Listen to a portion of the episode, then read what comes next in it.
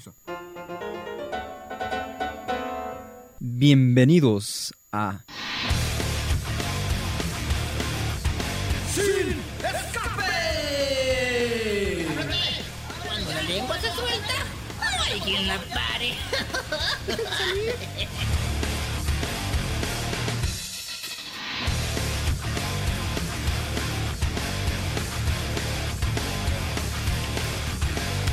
Bienvenidos a Sin Escape. En este micrófono está Luis Adams Torres. Don Arturo se quedó atorado en el tren ligero y bueno, aquí estamos ya listos en cabina de cualquier manera para platicar con ustedes. Cristian Cobos en la producción de este espacio y Ale Magallanes en los controles también los saludamos. Son las dos horas con tres minutos y estamos totalmente en vivo a través de DK1250 de AM desde las instalaciones de Radiorama de Occidente en Niños Héroes 1555. En internet pueden escucharnos en dk1250.mx y el podcast nos pueden encontrar como Sin Escape Radio en su plataforma preferida.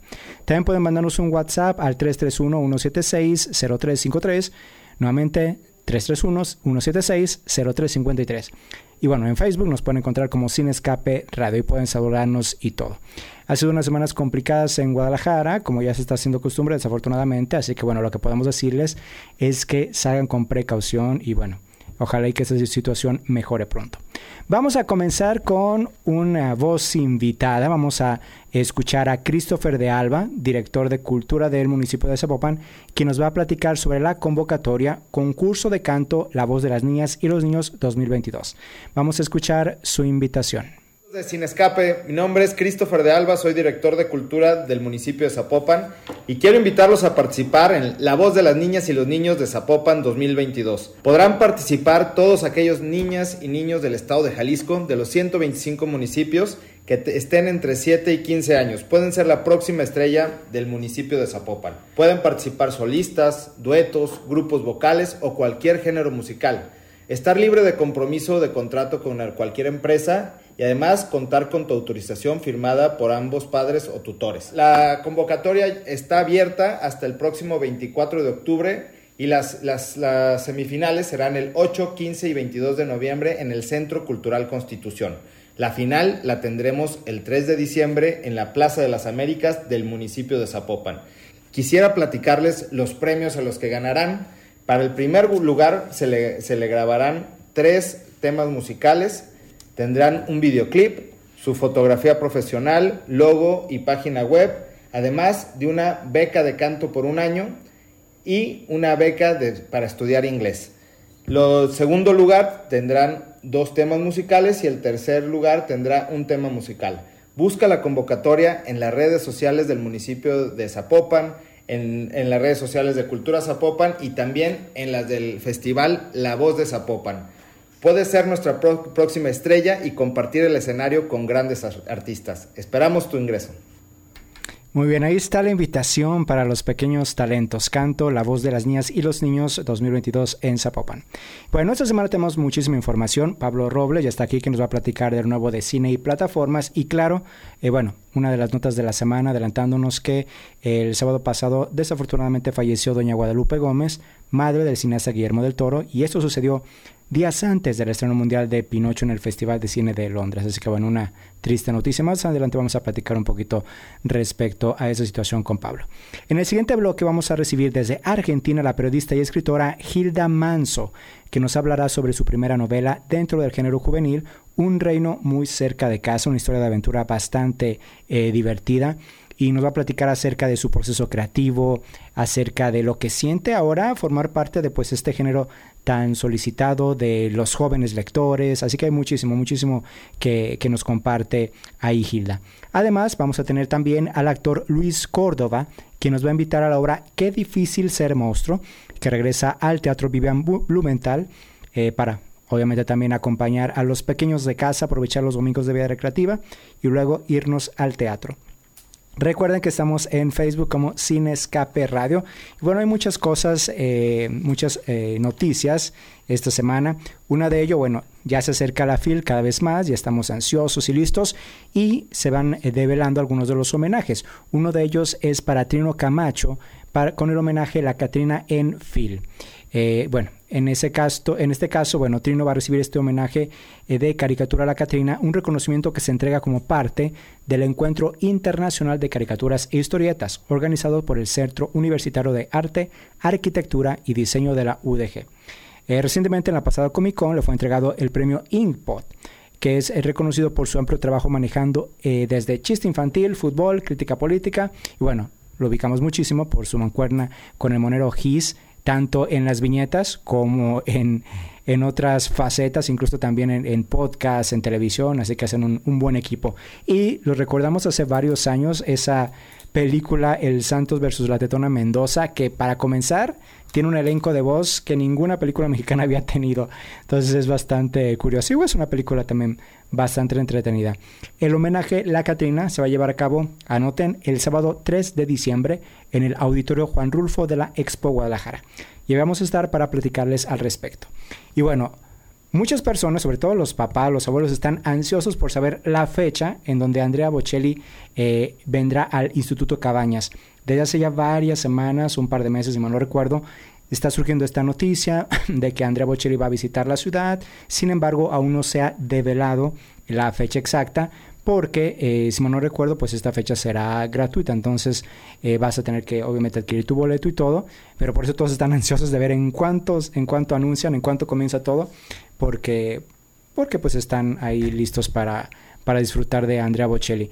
Él estará acompañado de la cantante mexicana Susana Zabaleta y de la Orquesta Filarmónica de Jalisco. Así que bueno, vamos a, esperemos que no nos madruguen y nosotros compartirles a ustedes la noticia, sobre todo porque sé que en mi caso, si mis padres están todo el tiempo preguntando cuándo va a ser, cuándo va a ser, porque están ansiosos de escuchar a Andrea Bocelli, que hace bastante que no visitaba la ciudad en, en realidad. También vamos a mencionarles, ah, ah, en, el, en el Teatro Galerías llega este 15 de enero, todavía falta tiempo, así que pueden ir por sus boletos. Eh, la única obra autorizada por, por la hija de eh, Pedro, Pedro Infante, Lupita Infante. Se llama No te vayas, Pedro. Y es una puesta en escena basada en anécdotas de la vida de Pedro Infante quien, bueno, sabemos es uno de los máximos ídolos del cine de oro de México. La cita nuevamente es el 15 de enero, así que quedan, quedan un par de meses, pero aún eh, es buen tiempo para poder adquirir los boletos justo en la parte que más les gusta. Así nos va a permitir conocer su vida cotidiana con amigos, su familia, sus pasiones, contradicciones, el carisma y bueno, eh, que por supuesto lo caracterizaba y que por eso esas películas pues siguen siendo ahí parte de, de todo ello.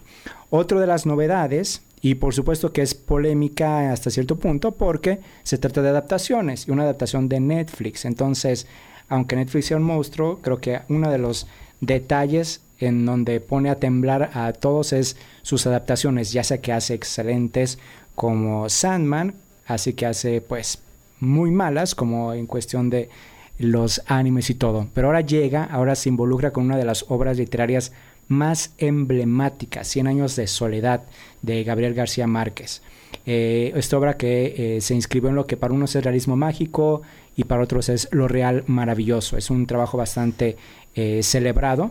Y bueno, vamos a, vamos a ver qué es lo que sucede también con Pablo. Vamos a platicar un poquito de lo que... El, el tráiler no es que muestre mucho, pero creo que es más la expectativa de lo que puede suceder en, en, esa, en ese traslado y bueno, en fin.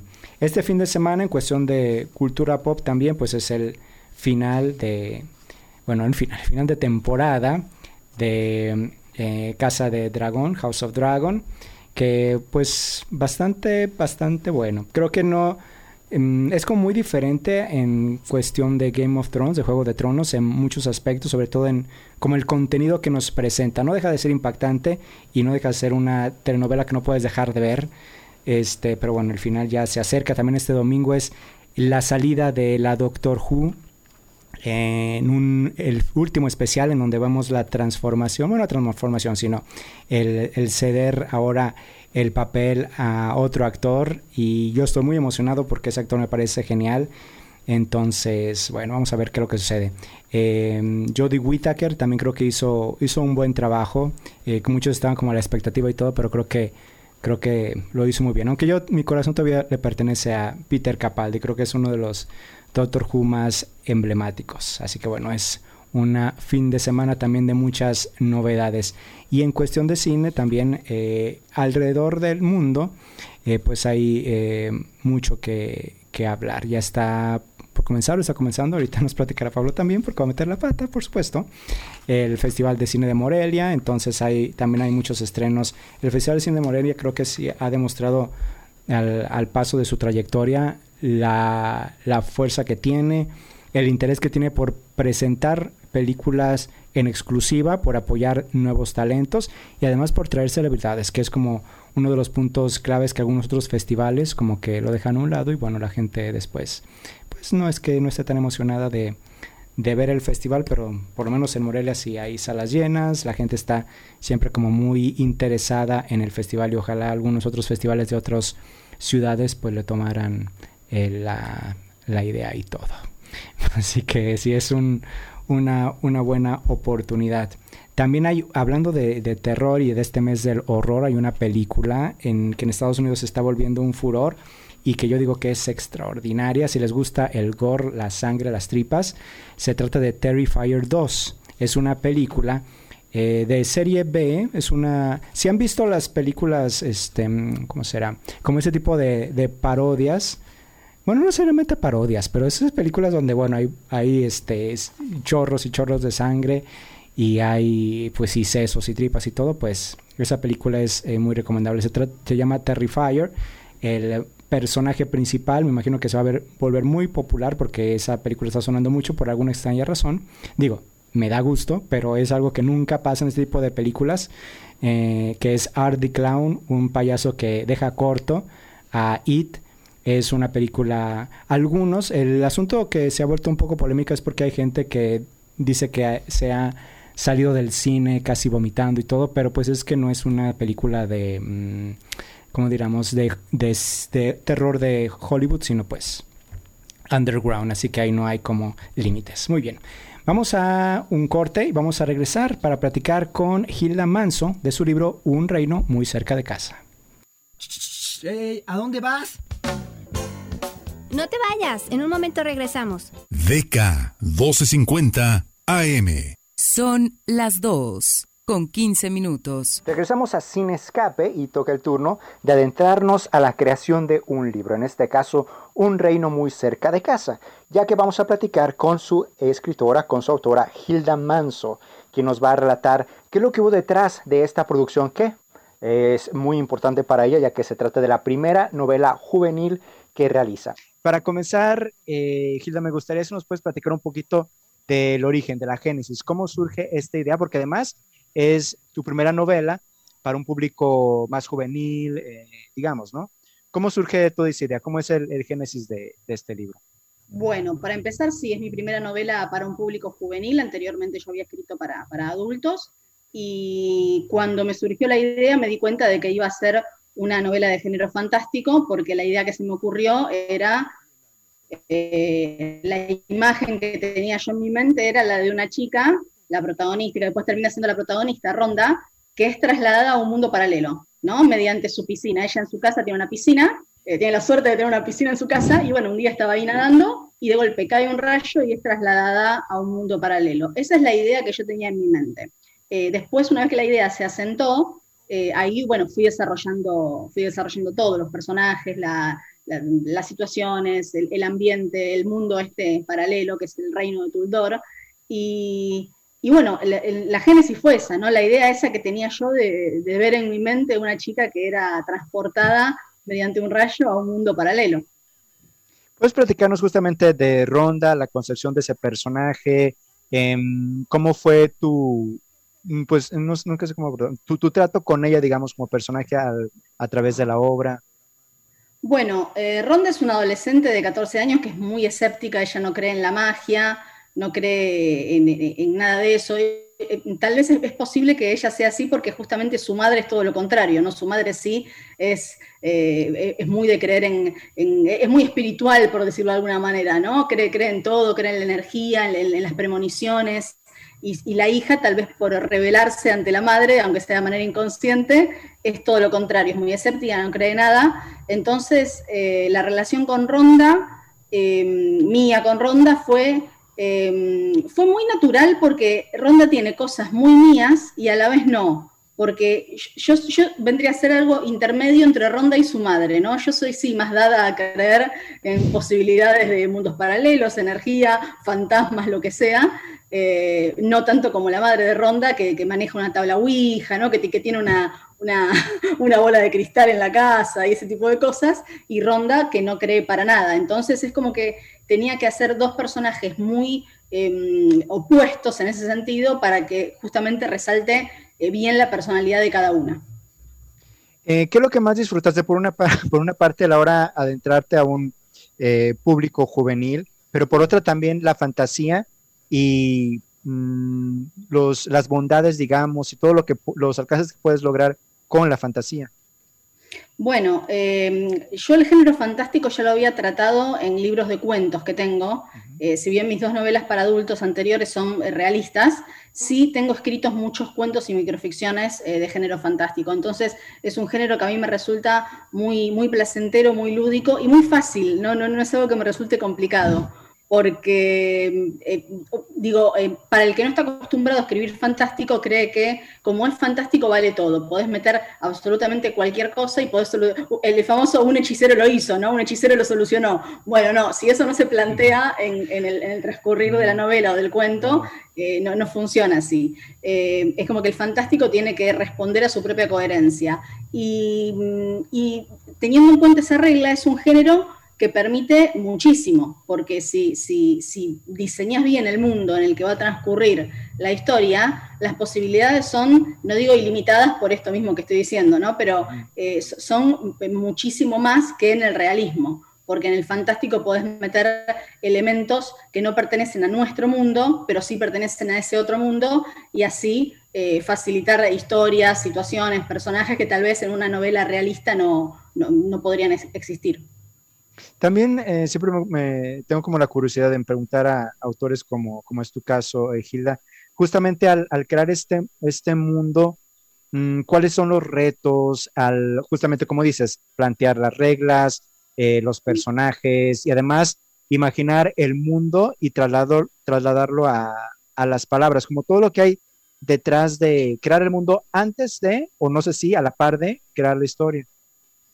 Eh, es un poco mitad y mitad. Em, a mí no me, gusta tener absolutamente todo ideado antes de sentarme a escribir porque si no corro riesgo de que la historia se me diluya y que cuando finalmente me sienta a escribir me olvide de, la historia, ¿no? del núcleo. Porque si bien me gusta todo lo que conlleva crear un, mundo inventado de cero, como es en este caso, eh, yo soy una escritora esencialmente de historias. Eh, tiene, que pasar cosas en, mis novelas, tiene que haber un argumento sólido. Eh, entonces, me voy fijando, primero dejo que la idea se asiente, en este caso, como es una novela de género fantástico y tenía que inventar un mundo desde cero, sí investigué mucho, investigué, por ejemplo, leyendas escocesas, leyendas celtas, y fui tomando elementos que después adapté yo a, mi novela. Em, pero, pero fue una mezcla, ¿no? Fue como eh, ir escribiendo y cuando veía que necesitaba recurrir a algo que, no sabía cómo solucionarlo, buscaba a ver pues, en dónde me podía inspirar, qué podía tomar como, como ejemplo para crear, por ejemplo, un animal, una fruta, eh, un personaje, lo, lo, que sea. Claro, claro.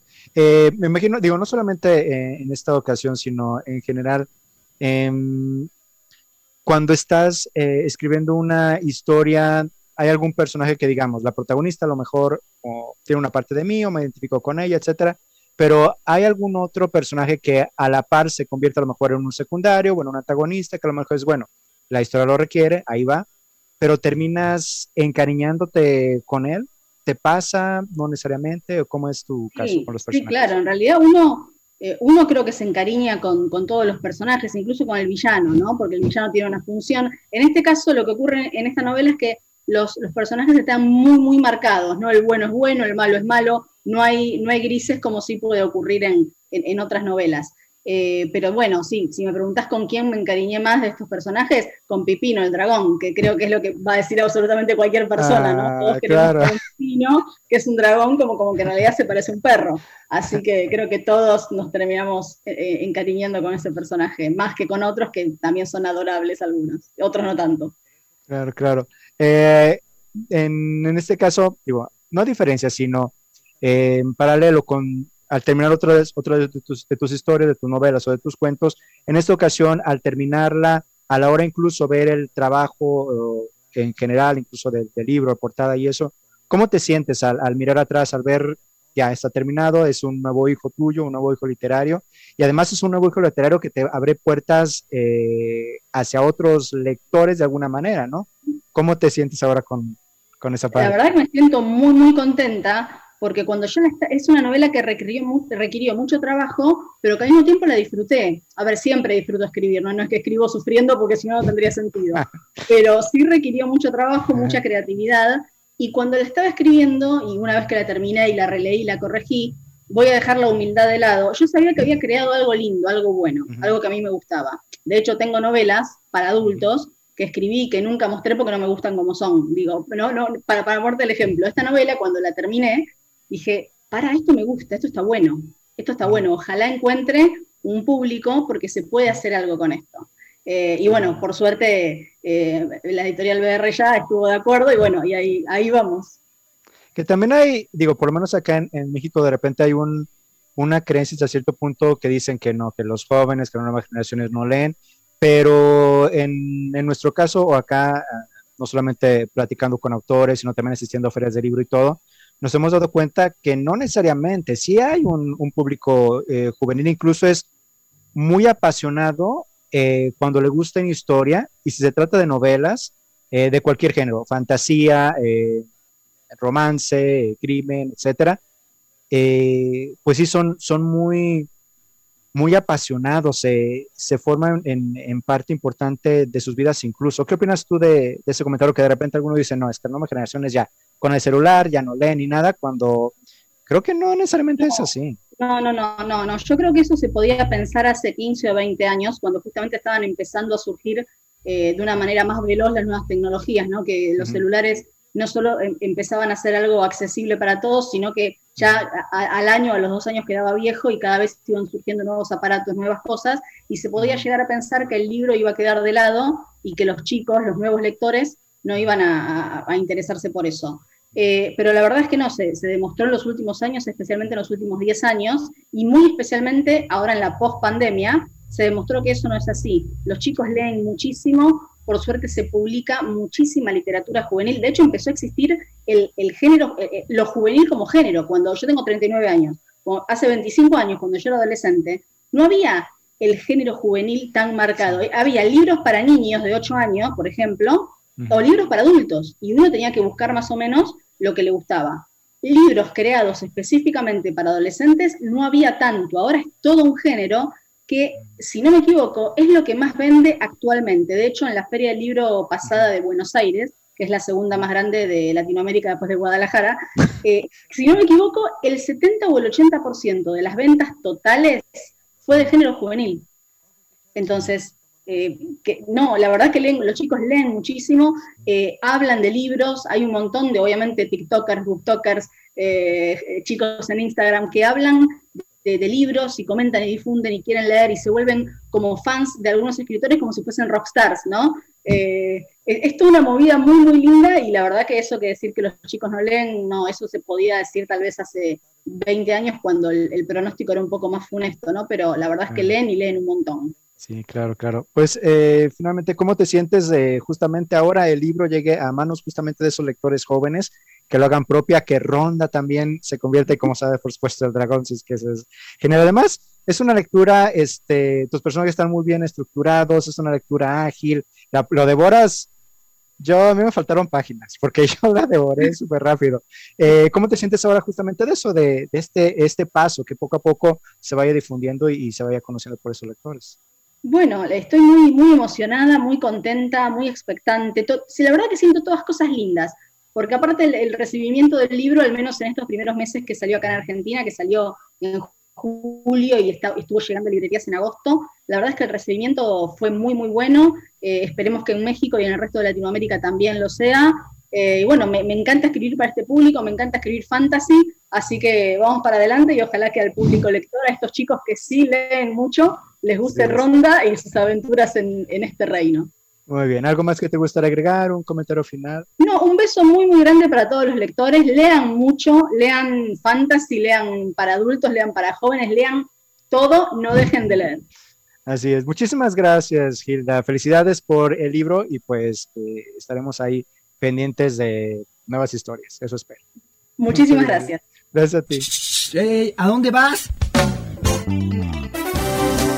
Con 10.000 watts de potencia, transmite DK1250. La buena radio evoluciona con usted. DK1250. Todo el tiempo, en todas partes. Ay, qué bonita voz. Saludos a Nidia en donde quiera que esté. Digo, en su casa, me imagino. Este, vamos a continuar. Ya está aquí también Pablo aquí acompañándonos. Ya está listo para cine, pero bueno, también va a acompañarnos con nuestro siguiente invitado, Luis Córdoba, actor de la obra de teatro Qué difícil ser un monstruo, manual para pequeños miedosos, que se está presentando los domingos de octubre a las 13 horas en el Teatro Vivian Blumenthal. Hola Luis, ¿cómo estás? Hola, muy bien Luis, ¿y tú? Bien, bien, también, también toca yo. Oye, pues hay muchas cosas para platicar de, de, esta, de esta obra. Primero, ¿qué se siente ya tantos años con esta montaje que incluso, eh, digo, y corrígeme si estoy equivocado, que tal vez lo esté, pero fue eh, la obra con la que, la, la, la, ópera prima, la obra con la que debutaron eh, el colectivo, ¿no? Pies hinchados, ¿es correcto? Así es, fue nuestra primera obra que hicimos como grupo de teatro. De hecho, hicimos esa obra y nos dijimos, ¿cómo le vamos a poner a nuestro grupo de teatro? Mm. Y ahí pues ya han pasado casi seis años y seguimos haciendo obras de teatro para, para toda la familia. Entonces esta obra de Qué difícil ser un monstruo es muy especial para nosotros. Así es. Luis, para quienes aún no se han adentrado y por eso la invitación para que vayan a disfrutar de la obra, platícanos de qué trata, qué difícil ser un monstruo. Bueno, esta obra de teatro es para niñas, niños, y también sus papás, porque también se van a divertir ellos. Habla sobre un niño, un niño que tiene muchos miedos, ¿no? Como muchos niños, como los adultos que ahora somos, cuando uh -huh. éramos niños teníamos muchos miedos como a la oscuridad, a los insectos, a los animales, a las cosas desconocidas, a los ruidos. Entonces este niño que se llama Timmy, que uh -huh. es un títere porque utilizamos, entre otras cosas, la técnica de los títeres en esta uh -huh. obra de teatro, él pues tiene muchos miedos, ya no puede hacer nada. Y tiene una hermana que se llama Valentina. Su hermana es muy valiente. Entonces ella tiene que encontrar la manera de que todos, de, de que todos sus miedos se resuelvan, ¿no? Entonces hace un viaje a la Feria de los Monstruos, uh -huh. donde conoce a monstruos legendarios como el Coco, el monstruo del uh -huh. ¿no? Entonces ahí encuentra respuestas, respuestas para resolver eh, la manera, encontrar la manera de que Timmy ya no tenga miedos. Uh es, está, es importante y sobre todo este tipo de mensajes eh, desde que están pequeños, porque luego somos adultos y resulta que nos da miedo tener miedo como que no, no, no, como que no cuadra con nosotros. Y no es así, creo que la obra lo que, lo que demuestra y lo que comparte es justamente eso, que eh, es interesante y es eh, bueno enfrentar y sobre todo conocer los miedos, conocer lo que hay detrás de eso. Y justo algo que platicaste eh, ahorita es a lo desconocido. Y no nada más en cuestión de, del coco y de esas cosas, sino que justamente en la vida nos enfrentamos con situaciones a las que no estábamos acostumbrados, eh, personas que piensan que actúan diferente a nosotros tal vez, y el primer, eh, digamos, el sentimiento que nos llega a veces es el miedo, cosa que no debería ser así, ¿no? Y creo que la obra hace como un, un buen trabajo en eso.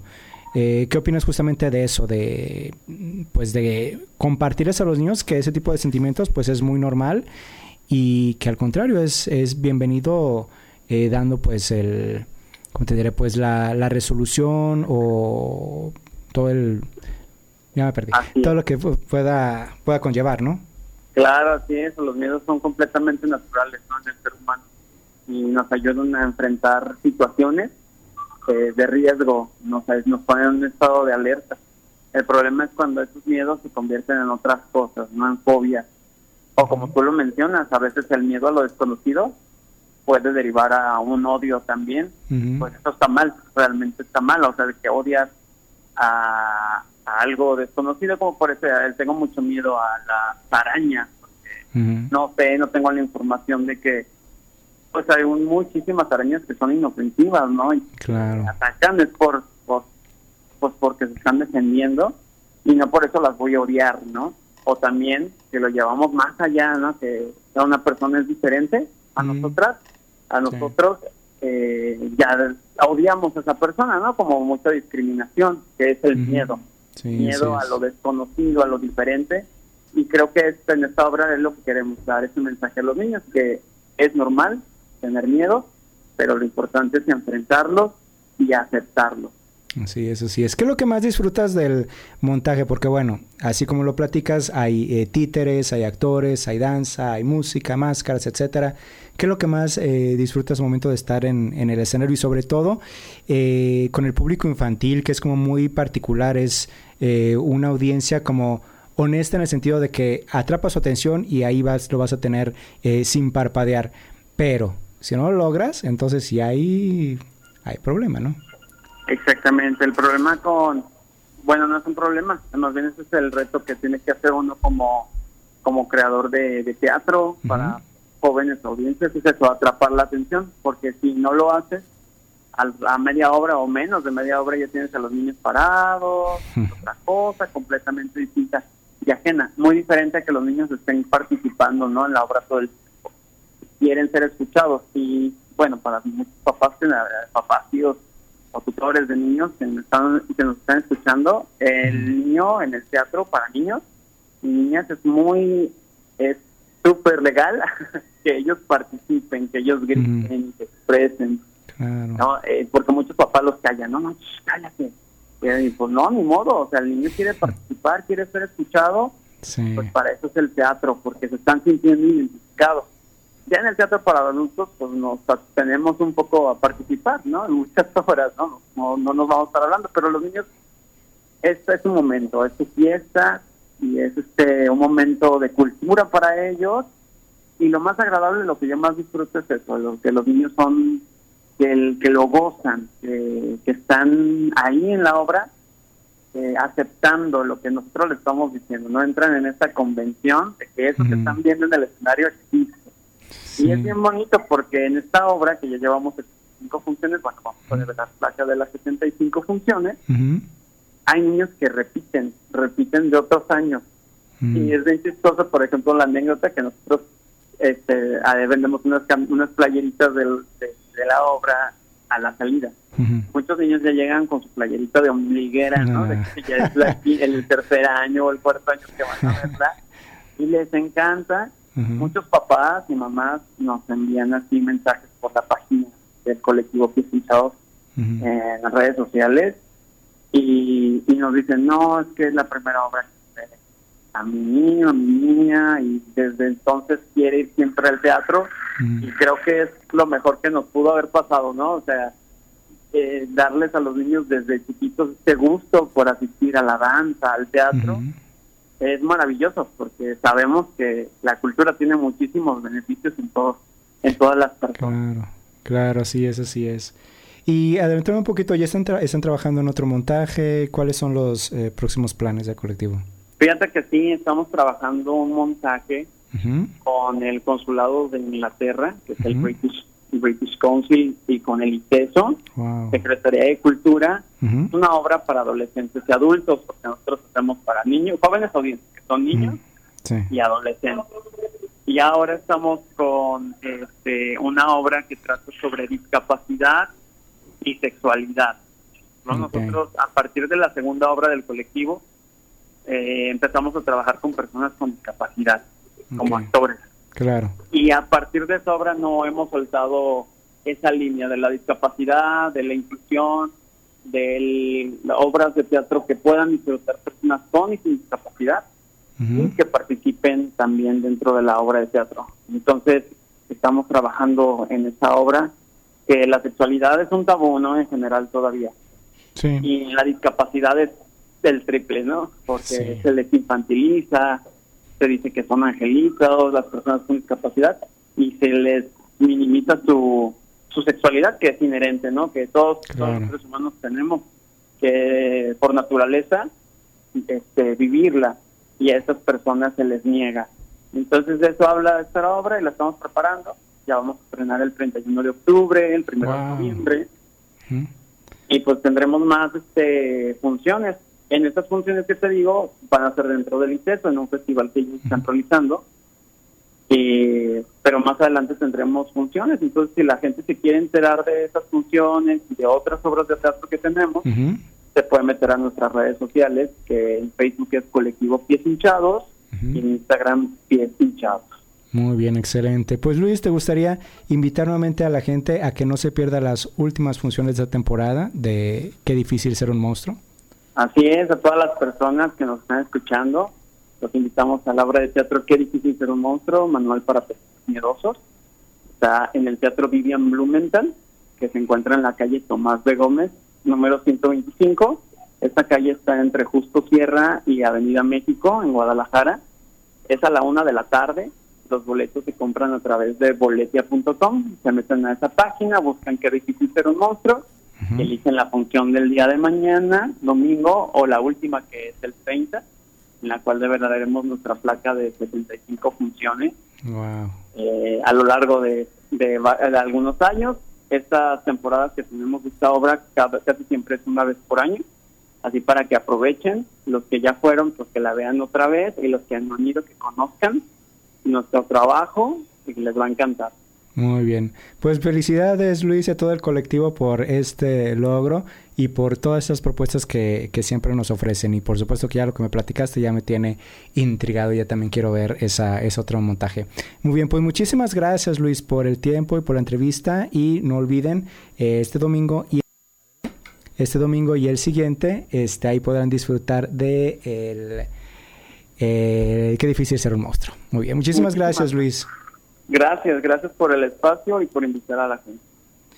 Muy bien, continuamos. Ah, digo, ahí está la obra de teatro y ya está aquí Pablo. Y bueno, Pablo, antes de irnos con estrenos y todo, a ver, tú dime, ¿qué opinas? Digo, no creo que vimos mucho que digamos, pero de la adaptación de, de 100 años de soledad. ¿Tú crees que sí, que no? ¿O qué opinas de...? Hola, primero Netflix? que nada. Eh, no sé, porque, bueno, creo que en general la obra es muy difícil de adaptar. Eh, sí tiene, pues, ciertas cosas muy, este, pues, muy metafóricas, que no creo que sean tan sencillas de llevar a la pantalla grande Sí. eh, de una manera visual y sobre todo lo que, lo que comentabas de que es una adaptación de Netflix y sabemos que Netflix prefiere irse por algo que la gente quiere ver y no tanto por algo... De hecho, se supone Fiel. que... o había escuchado que... eh, digo, los... em, ¿Qué son los...? La familia de Tolkien, que tiene los derechos de, de sus publicaciones, habían recibido ofertas tanto de HBO como de Netflix y que les dijeron no porque Netflix tiene como otra idea como que ni al caso. Entonces, no sé si eso es... Netflix es muy telenovelero, ¿no? Sí, Netflix es como muy... En Latinoamérica. Sí, muy a, muy agarrar una, una serie y mientras más cliché y consumible sea, pues mejor para ellos. Entonces, Sí. algo como 100 años de soledad, que es como muy de nicho y que no creo que sea como el top 10 de películas de Netflix. Eh, no sé qué tan bien se vayan a ir por ese lado de ser fieles y no por ser algo más visible. Muy bien, muy bien. Vamos a regresar para platicar de Black Adam y de Mario Bros. y mucho más aquí en Sin Escape. Ey, ¿A dónde vas? Y ya vamos con el bloque, ahora sí, completamente dedicado a Pablo Robles y sus recomendaciones, cine, plataformas y más. Primero, Pablo, este, pues falleció doña Guadalupe Gómez, madre de Guillermo del Toro. Sí, esa, esa noticia estuvo algo curiosa la manera en la que se, se difundió, porque primero vi la nota de un portal estadounidense diciendo que Guillermo le había dedicado la película a su mamá, lo cual se me hizo raro porque busqué en ese momento si había fallecido y no aparecía en ninguna nota. Y ya después a la- al, al tiempo lo confirmaron y sí fue, fue muy triste pues ver el, el fallecimiento de, de esta mujer que no solamente fue la mamá de. Guillermo, sino que también fue una actriz eh, reconocida y que fue, pues estuvo presente en muchas de las películas que Guillermo alguna vez participó. Sí, así es. Y Guillermo ahí, digo, hay muchas fotos que de repente comparten, que está ahí en, en el set y todo, y pues obviamente que fue parte del interés de Guillermo por dedicarse a eso. Así, Así es. Muy triste, muy triste. Vámonos primero con los estrenos antes de chismear lo de las noticias y las polémicas. Platícanos, ¿qué te pareció a ti? ¿Qué te pareció a ti Black Adam? Que La Roca tenía 10 años trabajando en ello. Y es cierto, yo me acuerdo que un montón de años él decía, ya sí, ya, voy a sacar Black Adam, Black Adam. Y salieron todas menos la suya. Eh, ¿Valió la pena? Pues mira. Digo, es La Roca también. Sí, Digo, también, Roca. ya sabes que una película de La Roca, pues es La Roca divirtiéndose. Yo, yo hice un comentario cuando vi esta película y es que Black Adam y La Roca tienen mucho tiempo, muchas cosas en común y es que los dos esperaron muchos años para nada. Por- porque, Bueno. ok, Black Adam, bueno, más que nada yo creo que la promesa de La Roca fue, el- con su trabajo en producción en esta película, fue revivir el universo de DC, darle un reboot total, o sea, hacer la primera película, según en entrevistas decía que era la primera película de esta fase que iba a iniciar con todo, copiando un poco la, las técnicas de, de Marvel de separar todo en fases. Entonces, que este iba a ser como la primera, pero pues no solamente creo que le copió la, la manera de distribución y de publicidad, sino que ya en general DC, en esta, al menos en esta película, optaron por hacer algo totalmente convencional al cine de superhéroes. Solo que aquí, a mi, a mi parecer, le falta historia. Porque siento que hay trancazos, o sea, los efectos visuales están, la roca es la roca, pero con poderes, ¿no? Porque la roca actúa o de... Siempre tiene poderes. ¿En cuál es la de San Andreas? Sí. Él sa- sabía conducir el, el bote sin aprender. Sabía, este... ¿Cómo se llama? Cuando, cuando eh, rescata a las chicas. O sea, él puede hacer lo que le dé la gana. En el Sí. de rascacielos puede... O sea, él tiene Correr sin pierna. Sí, exacto. Eh, aquí tiene poderes ya pues mitológicos y su historia de desarrollo de personaje de superhéroe, pero hay, hay unas cosas que como que no machan, porque de repente la película se vuelve trancazo tras trancazo durante toda, toda la primera mitad y, y es muy cansado porque no hay como algo más allá que, que solo los golpes. La historia de orígenes me parece como muy X, ir y venir entre no, si fue así las cosas, no, fueron así las cosas. Está como medio extraño. El villano también me pareció muy, muy malo. No sé quién lo vio en Aladdin y dijo, agarrémoslo para villano de Black Adam. Y... Y en general, o sea, sí tiene todos los elementos de una película de superhéroes. Por ese lado creo que se disfruta. Pero por el lado ya de una película con mínimo algo que aportar o una historia coherente. Porque no necesariamente que sea una película de superhéroes tiene que ser una historia, una película sin historia, una Claro. o, o no juzgarla por lo por ser una película de superhéroes. Pero sí, tiene todos los elementos excepto una buena historia. Entonces, como que Bueno. no, no sé si vale tanto la pena, más allá de esa escena post créditos que Ah, ya anda Bueno, muy bien. Sí, ya... Ya me... ya me... Ya me diste ganas de verla.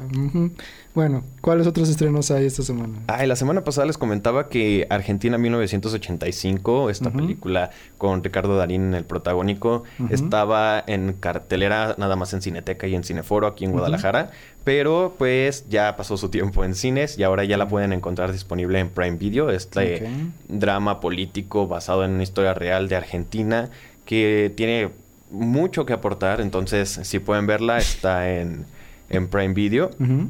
Y otro de los estrenos en plataformas de, de streaming es algo que llegó, pues no para sorprender, sino que fue bonito que lo pusieran en esta época del año, del Spooky. Season. Y es que varias películas de los monstruos de, de Universal, de los, uni- de los monstruos clásicos de Universal, ya están disponibles en la plataforma de HBO Max. Mm. Están películas como eh, Drácula, Ajá. el hombre invisible, el cual me sorprendió mucho ver en una plataforma de streaming porque cuando yo vi el hombre invisible no estaba en ningún lado. Y bueno, les estoy hablando para aclarar, no es la del hombre invisible la última No, que sí. salió, son las películas de los años de los 30, Ujú. Drácula, Frankenstein, la, la momia, el hombre invisible, el hombre lobo y la novia de Frankenstein ya están disponibles en HBO Max. Wow, muy bien, me parece, parece muy bien. Fíjate, sí es cierto, con razón se me hizo raro de que ese Drácula, ¿qué hace ahí? Pero Sí. muy bien. Y otra, otra que quería recomendar y que vi en la semana es una, una miniserie de tres episodios de Netflix que se llama Velascoarán. Es interpretada por Luis Gerardo Méndez, este actor que pues ya ha tenido su, su auge en películas mexicanas, sobre todo en comedias. Y justamente también tenemos aquí un personaje que es una comedia, pero esta es una serie de detectives. Es una serie estilo, pues no sé, no, obviamente no es un Seven, pero sí toma esos elementos de... True Detective, quizá. Mm, no, porque es un está, está curioso. Tiene todos los elementos de una película o una serie de detectives. Eh, la construcción, la mujer, la fe fatal, todo eso. Pero, ah, y aparte es ambientada en los 70 en México. Y Mm. es la historia de un, un ex ex trabajador de una empresa corporativa capitalista enorme que dice ya me aburrí de mi vida entonces me voy a dedicar a ser detective y compra un kit Voy a- de voy a seguir su- compra un kit de, de detectives en- por correo y aprende a ser detective por correo. Entonces la, la- la serie empieza como muy muy dramática la fotografía es muy bonita y empieza así como película sombría de año 1970 México no y luego de repente ya empiezas a conocer al personaje y se vuelve ya más sátira, más caricatura, pero al mismo Mm. tiempo no deja de ser una, una historia contada de manera... eh, pues bien, con todos los elementos de una película de detectives o una serie de detectives, mientras eh, es una comedia que se burla de, de dichas películas. Son tres capítulos, casi es duran una hora y media cada uno, entonces son como mini películas y cada una es una historia diferente, como en Sherlock, en la serie de este Benedict Cumberbatch. Y este, cada, cada uno es un episodio. Bueno, cada, cada episodio es como una trama distinta. Ok. Y pues también va evolucionando como personaje. Son solo tres episodios, entonces si la pueden ver, la van a pasar muy chido. Muy bien, muy bien. Sí, eso, ese es un buen cambio de carrera. Sí, Debería está- copiar. sí. Voy a ser detective. A ver, Pablo, ¿tú qué opinas? Es que creo que esta pregunta nosotros en, en Latinoamérica y en México eh, nos queda peor que allá. Eh, es Mario Bros. La, peli la película visualmente se ve bien y todo. Aquí la polémica es Chris Pratt, que pues todos lo detestan, yo me incluyo. Este, porque es muy, muy nefastito, pero bueno. Más es como muy egocéntrico, como que no aguanta, como que se lleva y no aguanta. Pero bueno, más allá de ello, pues la gente dice, ¿y este por qué va a ser Mario Bros?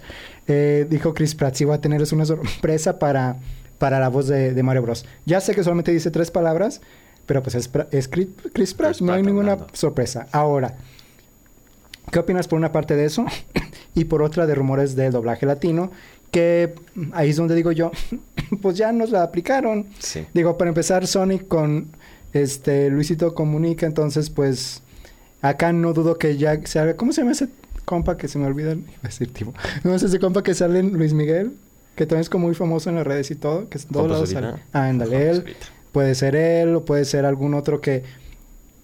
Aquí lo- mi, mi, mi, du- mi, mi duda es, ¿por qué los estudios no creen en esos personajes? Porque la gente no va a ir a ver Sonic por Luisito. Y en este caso, si fuera Mario Bros, si fuera Juanpa, no van a ir a verlo por Juanpa, van a ir a verlo por Mario Bros. Entonces son personajes que puedes poner a un buen actor de doblaje porque el personaje en sí ya atrae a la gente. Entonces, ¿por qué tratar de meternos a todos los youtubers en doblaje si además no son buenos? O sea, es como más como cuestión mercadotecnia y mercadotecnia y es donde mi conflicto de que digo, pero es que esas películas la gente ya espera verlas nada más por eso, no tienes que ponerles, ah, vamos a ponerle esta voz y eso que, pues X, ¿qué opinas? Sí, y, y está curioso porque si te fijas películas como La Liga de las Supermascotas, que no es tanto un personaje que todo el mundo quiere ir a ver, sino que está más enfocado para niños, meten actores de doblajes que sí son Star Talents, pero no son Star Talents que sigan los niños. O sea, era Alfonso. Herrera, tres comediantes que muy pocos Ah, ni- sí, los niños sí. no los conocen. Eh, sí. y, y agarrar, no sé, o sea, sí, Chris Pratt suena exactamente igual a como suena su personaje en Onward, que es la voz de Chris Pratt en un personaje, y creo que en Onward sonaba un poquito mejor. Y agarrar, yo no estoy en contra de los Star Talents, hablando de Star Talents que son actores de verdad y que, o sea, no son actores de doblaje, pero son actores. Ahí no veo tanto el problema, como el caso de Alfonso Herrera como, Sí, como claro. Crypto en la película de Supermascotas, porque es un actor, ¿no? Al final tiene la, Sí. la modulación, la interpretación, pero ya agarraron a un youtuber que, que pues no, y que ya demostró Luisito Comunica que para mí en la segunda película fue totalmente plano. En la primera me gustó como más o menos, pero en la segunda ya se escuchaba a Luisito. Y, y ver a Mario Bros. En, en- con la voz de Juan Pazurita, que también ya hizo un intento de doblaje en una película hace relativamente poco. No sé, no sé si, de hecho, lo mismo me pregunto, ¿por qué agarrarían personajes eh, con, si ya tienen esos personajes que ya son llamativos. ¿para qué meterles Star Talents que nomás van a terminar haciendo que mucha gente no la vaya a querer ir a ver porque la voz es de ellos. Porque yo conozco mucha gente que dice, yo no la voy a ver en cines en español porque ya sé que nada más va a estar en español, entonces me voy a esperar a que esté en alguna plataforma para verla en inglés. Sí, exactamente. No sé, es un- una situación ahí que creen que con eso van a agarrar audiencia y todo, pero pues que las películas ya, esas ya están vendidas, o sea, ni siquiera tienen que hacer publicidad y todo. Sí. Las vamos a ir a ver y las van a ir a ver todos porque pues Mario Bros. Este, pues es su primera película animada, no es su primera película en pantalla, pero bueno, es un la película de live action sí que es una una película para olvidar si alguien se la cruza. No se la crucen. Muy bien. Eh, ¿Algo más que quieras agregar, que quieras desahogar, Sí, Pablo? un, un aviso rápido. Ya, ya, justamente hoy se está llevando a cabo la inauguración del Festival Internacional de Cine de Morelia, allá en. Morelia. Pero para todas las personas que quieran ser parte de este festival y no puedan ir, a partir del 23 de octubre y hasta el 28, eh, Cinepolis Click va a tener varias funciones eh, gratuitas para que puedan verlas desde en casa. Muy bien, para que disfruten el cine de Morelia es de Guadalajara. Muchísimas gracias, Pablo, por acompañarnos. Gracias a Cris eh, Tian Durán en la producción, a Lema Gallanes en los controles. Nos escuchamos el próximo sábado. ¿Qué está pasando? Vamos, ya vámonos, ya es hora, vámonos, vámonos. ¿Qué es esto? Hasta la próxima semana, gracias, vámonos, ya, ya, ya, ya. ¡Esto fue sin escape!